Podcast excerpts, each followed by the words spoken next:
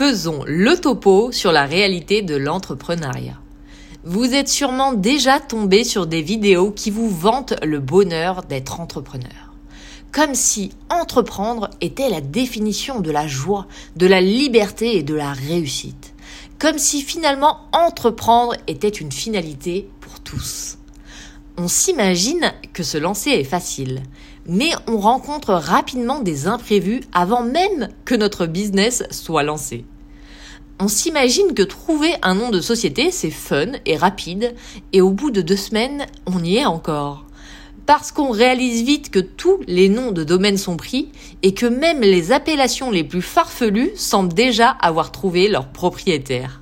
On s'imagine que trouver de bons fournisseurs se fait en 2-3 clics et on se rend compte qu'on peut facilement y passer 2-3 jours, si ce n'est 2-3 semaines. Et même quand on pense les avoir trouvés, on n'est jamais à l'abri des surprises lors de la réception. Produits non conformes, délais de livraison allongés, service client désastreux. On s'imagine que le site internet se fera en une après-midi mais même en choisissant Shopify, les plus intuitifs sur le marché, on se rend compte qu'on va devoir y passer plusieurs jours et aller scruter les tutos sur YouTube pour s'en sortir.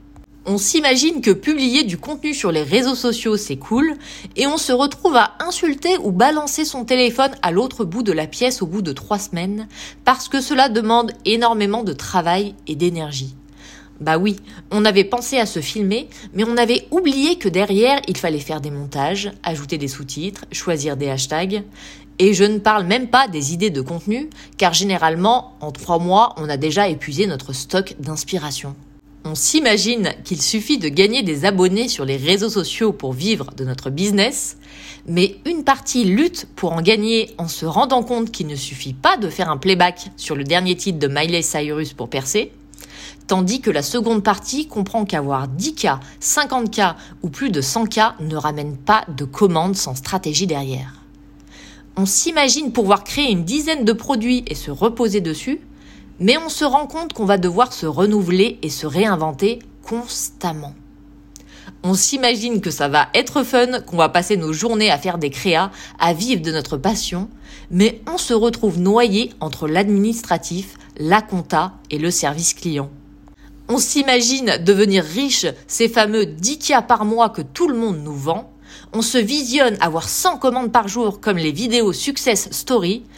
On se rend compte qu'on est déjà heureux si on en a une dans la journée. On s'imagine qu'on va s'éclater, mais on se retrouve seul à bosser chez soi et à vite déprimer. Plus de vie sociale, du travail 7 jours sur 7, aucun week-end. Vacances, non féminin pluriel, période d'arrêt de travail. Je voulais rappeler sa définition car la plupart d'entre nous ont déjà oublié ce que ce mot signifiait. Finalement, les gens nous montrent bien ce qu'ils veulent nous montrer. On se rend rapidement compte que devenir entrepreneur n'est pas une finalité ni un bonheur en soi. Il est synonyme de montagne russe, d'imprévu et d'insécurité. Un jour on est heureux et on se voit aller très loin, le lendemain on doute de survivre ne serait-ce qu'un mois de plus. Bref, la vie d'entrepreneur n'est pas un long fleuve tranquille, c'est une succession d'épreuves que l'on doit surmonter. La vérité, c'est qu'il ne faut pas rester motivé pour réussir, sinon personne ne réussirait jamais. Il faut juste rester discipliné, continuer et ne rien lâcher. Si vous vous êtes embarqué dans cette folle aventure, n'oubliez pas que vous avez le pouvoir de changer votre vie. Car je vous le répète, malgré toutes les difficultés, vous pouvez gagner si vous le voulez.